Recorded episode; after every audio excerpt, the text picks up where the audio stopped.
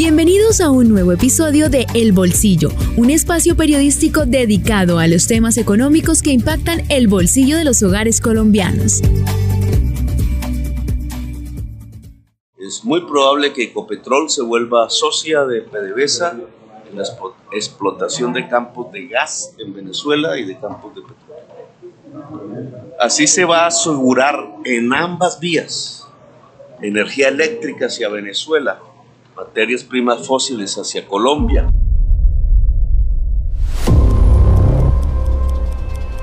Una bomba petrolera y gasífera se convirtió este anuncio del presidente Gustavo Petro cuando visitó a su homólogo Nicolás Maduro en Caracas el pasado fin de semana. Este anuncio del presidente Petro, por supuesto, nos tomó por sorpresa, no lo conocíamos y nosotros reiteramos que es importante que los países hagan alianzas, pero que no sea a costa de la desinversión en Colombia. Incluso los trabajadores petroleros, sindicalizados en la Unión Sindical Obrera, la USO, no lo vieron venir y los tomó por sorpresa. Nosotros desde la USO eh, consideramos que antes de hacer inversiones en otro país es importante garantizar el plan de inversiones en Ecopetrol que esperamos este año conserve eh, en la destinación de recursos para inversiones entre 4.500 y 5.200 millones de dólares. Se requiere mantener la producción en el país y garantizar eh, encontrar nuevas reservas porque Colombia tiene petróleo y gas para un poco más de siete años. Entonces nosotros consideramos que es muy importante que los países hagan alianzas estratégicas, como Estados Unidos lo está haciendo con Venezuela para reactivar la industria, pero eso no puede significar que hay que desinvertir en el país, todo lo contrario, hay que fortalecer el negocio del petróleo y gas en Colombia, porque alrededor de ese negocio eh, están 200 mil empleos aproximadamente, están los ingresos de ocho departamentos petroleros y por supuesto que la soberanía y la autosuficiencia energética de Colombia. Vanguardia Podcast. Y es que en este año y tres meses de gobierno, Colombia ya se había acostumbrado a las propuestas Globo de lo que le gusta hacer a Gustavo Petro como una estrategia común entre presidentes y mandatarios que miden la temperatura de la opinión pública sobre ciertas propuestas y que lo hacen en anuncios mediáticos y escenarios públicos. Pero esta vez, el presidente Gustavo Petro se metió con la petrolera estatal con Ecopetrol, considerada la joya de la corona nacional porque de ella depende en gran parte la producción de hidrocarburos en Colombia y de miles de millones de pesos que ingresan a las arcas del Estado. Y es así que Petro planteó la idea de una alianza entre las compañías Ecopetrol y PDVSA para la explotación de campos de gas en Venezuela y campos de petróleo. ¿Qué tan viable es esta alianza? ¿Cómo se daría? ¿Hay las condiciones para hacerlo? ¿Quién gana y quién pierde? ¿Ecopetrol está preparada? Estas y más preguntas las resolveremos en este nuevo episodio de El Bolsillo, un podcast de vanguardia, el sistema informativo de Santander. Y les damos la bienvenida a este nuevo episodio. ¿Quieres estar al día en el mundo de la economía? Entonces no te pierdas nuestro podcast diario en donde te traemos las últimas noticias, sucesos económicos y análisis de los expertos en el tema. Escucha nuestro podcast del bolsillo para que estés a la vanguardia. Vanguardia Podcast. Y como lo dijimos, entre los primeros en reaccionar fue el presidente de la USO, César Loza, quien se aleja de esta posibilidad que se concrete esta alianza en el corto plazo, porque ante todo, según la USO, hay un reclamo de que se cumplan las inversiones en el país y además piden que Colombia, si se da esa alianza, sea el que domine ese posible contrato. En un segundo momento, el presidente de la Junta Directiva de Ecopetrol, Saúl Catán, aclaró que la propuesta que lanzó el presidente Petro en Venezuela para que Ecopetrol sea socio de PDVSA no fue consultada con la Junta Directiva de la petrolera colombiana. Por eso, el directivo detalló que dentro de la empresa petrolera sí se ha planteado la posibilidad de que Colombia le pueda comprar gas a Venezuela, teniendo en cuenta los posibles riesgos energéticos que genere el fenómeno del niño. Sin embargo, el presidente de la junta directiva sí dejó claro y afirmó que no existe un plan definitivo sobre ese punto. Por eso enfatizó en que son solamente ideas y la prioridad en este momento es velar por la soberanía energética de Colombia. El ministro de Minas aseguró que los acuerdos buscarán una integración energética entre los dos países. Ecopetrol se fortalece con sus alianzas energéticas tal y como hoy lo hace con Petrobras Brasil, con Shell Reino Unido y con Oxy Estados Unidos. Realizar negocios con PDVSA abre oportunidades para ambos países. Una alianza entre Ecopetrol y PDVSA es un gana-gana, donde se beneficia Colombia y Venezuela. Vanguardia Podcast. Hay que recordar que con corte, agosto de este año, la Agencia Nacional de Hidrocarburos reveló que Colombia contó con una producción de 781.904 barriles. Mientras tanto, según cifras del boletín mensual de la OPEP, la producción petrolera de Venezuela solamente sumó 751.000 barriles con cuentas hasta octubre. Asimismo, en el más reciente informe de producción y financiero de Ecopetrol, la compañía colombiana para el tercer trimestre del año registró una producción de 741 mil barriles de petróleo, la mayor desde el cuarto trimestre del año 2005. Y es que según el reporte de Ecopetrol, en el acumulado de los primeros nueve meses del 2023 se llegó a una producción de 730 mil barriles de petróleo equivalente por día, lo que significa un alza de 3,4% respecto al mismo periodo del 2022. Y con base en estas cifras y en este panorama, el bolsillo les trae los análisis de expertos que han seguido de cerca este anuncio, como Orlando Palomino Prieto, director de la maestría en recursos energéticos de la UDES, quien da algunas pistas de las consecuencias, implicaciones e impactos de una posible alianza entre las dos petroleras. Este, este realmente es un escenario bastante complejo porque tiene varias aristas. Una que tienen que ver con el nivel de importaciones y exportaciones del país.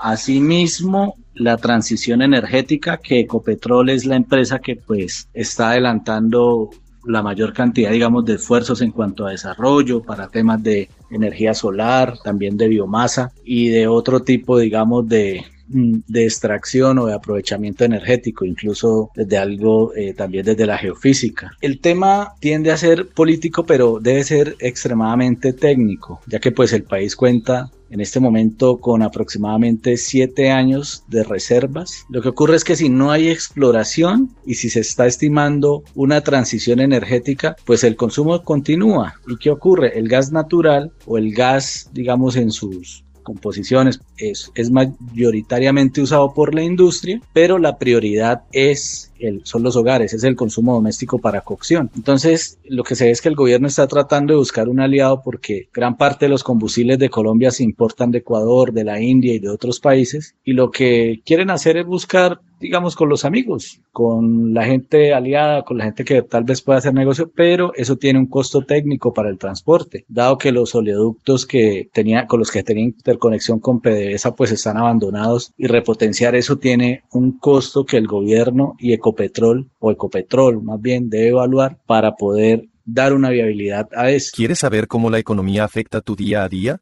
En nuestro podcast El Bolsillo te explicamos de manera sencilla y clara cómo funciona y cómo puedes aplicar este conocimiento en tu vida diaria. Escúchanos cada episodio y conviértete en un experto. Realmente hay que hacer un análisis profundo, un análisis técnico, un estudio entre la academia, entre el Estado y también la industria, no solo la que consume, sino también la industria productora y tener referentes sobre lo que se está haciendo, porque no se puede tomar a la ligera y este no es un problema únicamente de un gobierno, eso es una consecuencia de sociedad, porque la energía se utiliza para cualquier proceso que nosotros necesitemos. Y si no tenemos asegurado eso para los próximos años, eso representa retraso en educación, retraso en alimentación, retraso en salud, muertes y demás, y genera mucha más pobreza. De manera que este tema hay que tomarlo de manera muy seria y lo mejor que puede hacer el gobierno en este momento es sentar una mesa técnica de análisis del escenario energético colombiano, de la matriz energética, cómo se está, cómo se está comportando en este momento con los comercializadores, con los generadores, con los extractores, con los transportadores, con toda la sociedad para que realmente se establezca cuál es la solución. Y no se pueden tomar decisiones únicamente por hacer o por tener un beneficio económico a la ligera, porque aquí estamos hablando de algo que va a terminar afectándonos a todos y yo veo que la gente está con muchísima incertidumbre porque pues el petróleo tiene unas condiciones específicas dependiendo de donde se haga su extracción y de lo que se necesite. O sea, el petróleo únicamente no se saca gasolina y ACPM, se sacan otros productos que son necesarios para procesos industriales, para alimentos, para procesos energéticos y demás. Y no se está teniendo en cuenta realmente lo, lo que debe estar en un estudio serio, en algo que establezca el por qué debemos ir o debemos importar el energético de algún lugar. Vanguardia Podcast.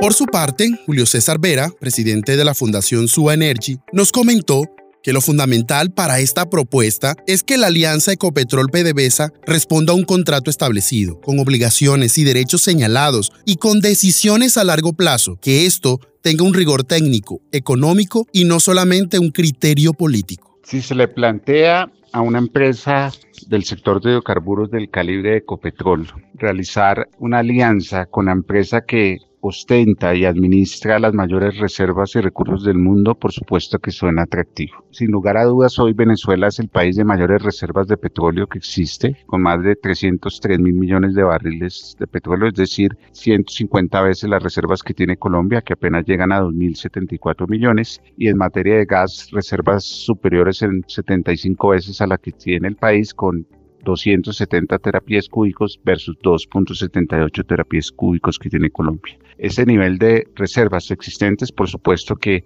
haría atractivo que cualquier inversionista se aliara con la empresa que administra las minas. Sin embargo, la realidad práctica y práctica es diferente. Existen diversos elementos desde el punto de vista legal, técnico, económico, que claramente señalan que esta no sería una alianza de corto plazo, sino más con una vocación de largo plazo como tal. Desde el punto de vista legal, para que fuera viable este negocio necesariamente tendrían que levantarse las restricciones que hoy existen sobre Venezuela en materia de inversión y específicamente sobre lo que tiene hoy PDVSA como restricción por estar listada dentro de la lista Clinton, que le impide a una empresa que cotiza en bolsa y en específico en la bolsa de Nueva York como Ecopetrol aliarse y hacer inversiones junto a dicha empresa. Un segundo elemento tiene que ver con el vehículo legal que se utilizaría para garantizar esa alianza que reitero, debe tener vocación de largo plazo. Se requiere de un contrato que no solo establezca claramente los deberes las obligaciones, sino los derechos que tendrían las partes que garanticen un negocio de largo plazo, de gana-gana para las partes y donde Ecopetrol tenga la garantía y la estabilidad jurídica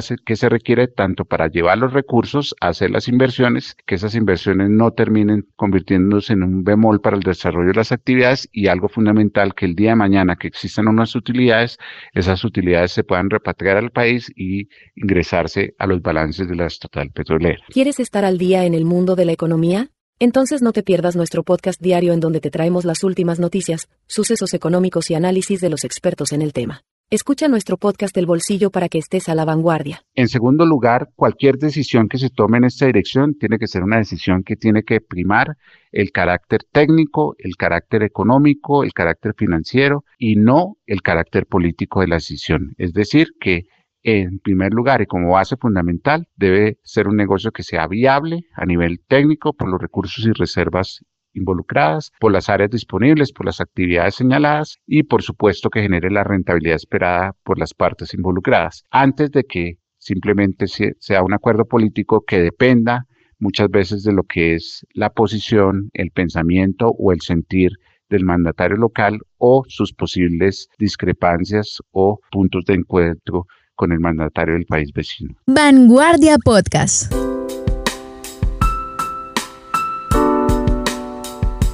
Otro punto que están considerando los analistas son los efectos reputacionales que podría afectar a Ecopetrol por relacionarse con la estatal venezolana, debido a que esta empresa hace parte de la lista Clinton. Incluso se ha hablado que si Ecopetrol es el nuevo socio de PDVSA, el desastre comercial sería mayor y catastrófico. Entonces, ¿qué otras consecuencias traería esta posible alianza? De esto nos habla Sergio Guzmán, director de Colombia Risk. Bueno, hay varios asuntos que yo pienso sobre el reciente anuncio del presidente de explorar una posibilidad de explotar petróleo y gas en yacimientos venezolanos. Y es número uno, que demuestra abiertamente que las pretensiones del gobierno con bloquear la industria mineroenergética en Colombia no son ambientales. Pues el petróleo en Venezuela contamina igual que lo haría el petróleo en Colombia. Segundo, que el gobierno no está advirtiendo de los enormes riesgos que conlleva hacer negocios con una empresa que no solo está altamente sancionada por los Estados Unidos, sino también una empresa que está corroída por corrupción, como un reciente caso lo demuestra de más de 25 ejecutivos con cargos y cerca de 21 mil millones de dólares en coimas o, o dinero faltante, que es un caso de corrupción más grande que cualquier que ha habido jamás en Colombia. Tercero, deja de un lado la soberanía energética y ya sabemos lo que le pasa a países como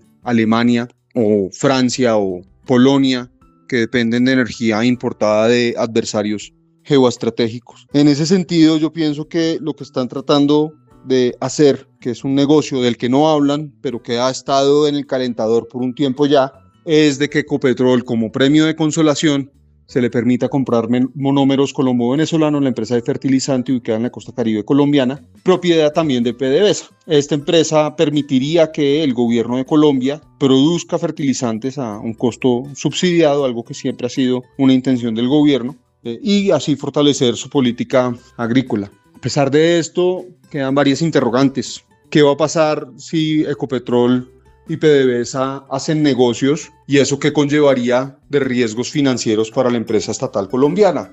¿Qué va a pasar con el acuerdo de paz con el ELN que ha dedicado una gran parte de sus recursos y logística a bombardear la infraestructura mineroenergética? ¿Qué gana realmente Colombia con este acuerdo? ¿Y qué es lo que le debe el presidente Petro a Nicolás Maduro? ¿Quieres saber cómo la economía afecta tu día a día? En nuestro podcast El Bolsillo te explicamos de manera sencilla y clara cómo funciona y cómo puedes aplicar este conocimiento en tu vida diaria. Escúchanos cada episodio y conviértete en un experto. Los gremios tampoco han sido ajenos a la anunciada alianza Ecopetrol-PDVSA, aunque económicamente podría significar un buen negocio para Ecopetrol por las reservas de petróleo y gas que tiene Venezuela. Esta alianza comercial en el corto plazo no se podría dar de la forma en que el gobierno Petro lo pretende, porque como hemos anunciado, la venezolana PDVSA está sancionada internacionalmente. Ante esto, Naturgas, el gremio de toda la cadena de gas natural de Colombia, reiteró que es importante revisar estrictamente desde el punto de vista legal y técnico económico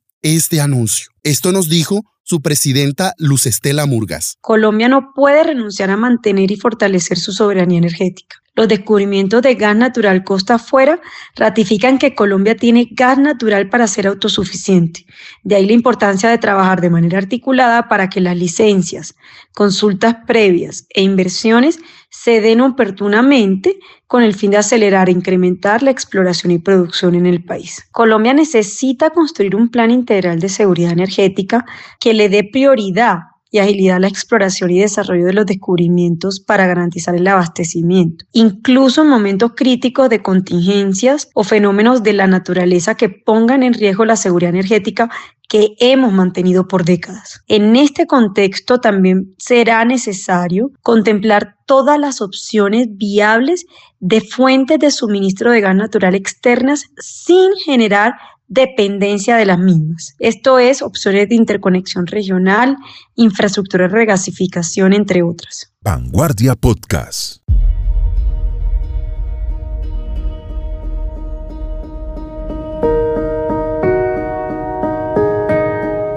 Creo que el país está en un momento en el que hay que verlo de manera seria, no hay que verlo con tintes eh, políticos, sino realmente con tintes de sociedad, lo que es totalmente imposible. ¿Por qué? porque absolutamente todos los partidos políticos, los medios de comunicación o demás tienen injerencia de algún lado o del otro, dado que hay intereses económicos y los mismos grupos económicos pues son los que manejan empresas, medios de comunicación y demás. De manera que esto es muy importante y la energía es tan importante como el agua para la subsistencia de la civilización. No hay civilización que no avance con la energía. Entonces, aquí hay que ver sostenibilidad energética, aseguramiento energético y también un tema que es bastante importante que se llama seguridad energética, que es asegurar esas cantidades en la matriz energética colombiana para el futuro, para las proyecciones. Hay que recordar que la población se expande, que la población crece y que los procesos industriales, los procesos comerciales, los procesos de construcción, los procesos de educación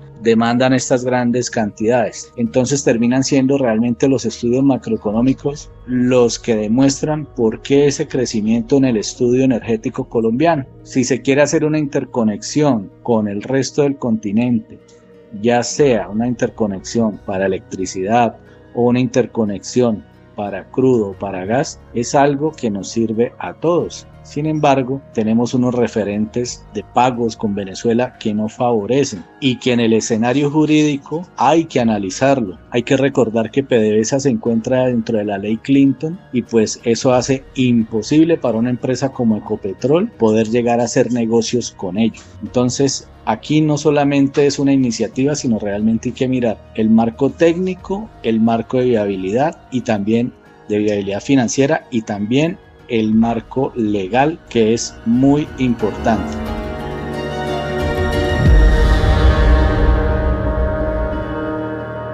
Tercer lugar, es fundamental que cualquier inversión que desarrolle Ecopetrol en el exterior sea analizada y comparada con inversiones similares que la empresa estatal podría desarrollar en el país y que podrían generar una rentabilidad y unos beneficios económicos similares. Ante igualdad de condiciones y beneficios y rentabilidades separadas, sería mejor para la empresa estatal invertir en Colombia. No solo porque eso apoyaría desde todo punto de vista dos criterios fundamentales que son hoy los activos principales que puede tener un país. Me refiero específicamente a la seguridad y la soberanía energética, que hoy se ha convertido en un pilar del desarrollo de todas las economías globales y de eso sí que pueden hablar hoy los países europeos a raíz de la guerra ucrano-rusa, sino que además generaría otros valores agregados adicionales, como el desarrollo de, obviamente, las economías locales y regionales vía las regalías, el crecimiento económico del país vía los impuestos y participaciones de la empresa estatal en el país,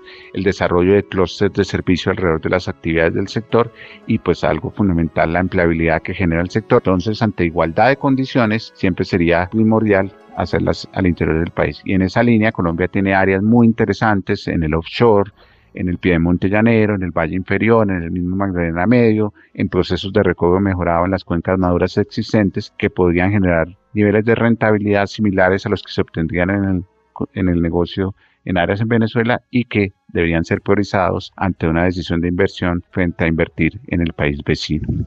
Ahora, desde el punto de vista de la transición energética, resulta un poco paradójico que sea viable desarrollar actividades en un país vecino que sean sostenibles, es decir, que le apunten a la seguridad energética, a la, a la equidad social, a la sostenibilidad ambiental y no lo sea hacerlas en Colombia. Creo que lo primordial sería señalar que si es viable hacerlas en un país vecino, debería hacerlo, hacerlas de forma responsable y justa en el marco de la transición energética en Colombia. Y que esas inversiones que se hagan en el país, como se ha dicho históricamente, puedan ser palanque valor para el desarrollo de transición energética que el país viene desarrollando de tiempo atrás, que quiere profundizar, entonces se deberá tener en cuenta este como un elemento fundamental para la toma de decisiones. Esa combinación de factores sumados a un análisis que es fundamental finalmente desarrollar, donde se revise muy a fondo y a profundidad lo que es el estado actual empresarial de PDVSA, que en otra sin lugar a dudas fue una de las empresas petroleras más importantes del mundo, pero que hoy sus condiciones a nivel técnico, de equipo humano, de,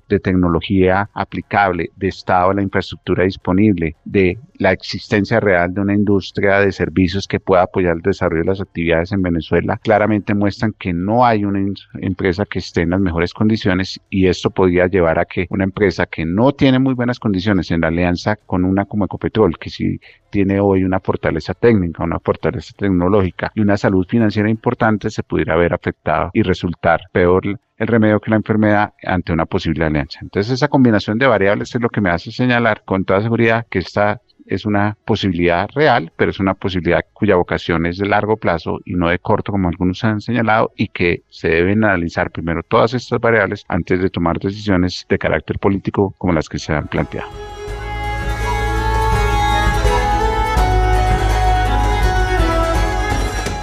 De esta manera, el anuncio de Petro de una probable alianza comercial entre las estatales petroleras Ecopetrol y PDVSA se lleva cocinando por un tiempo, pero los expertos y gremios advierten riesgos operacionales, económicos, reputacionales y de seguridad energética. Esto conllevaría revisar cuidadosamente cómo sería esa operación.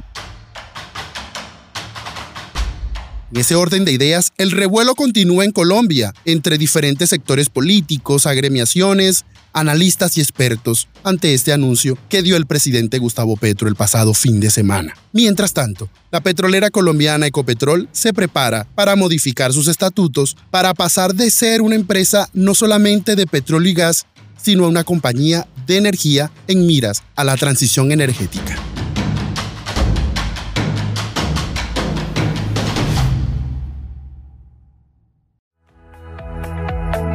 Hemos llegado al final de este podcast. Los esperamos en un nuevo episodio. Dirigió Miguel Orlando Alguero, periodista económico. Este es un podcast de vanguardia, el Sistema Informativo de Santander.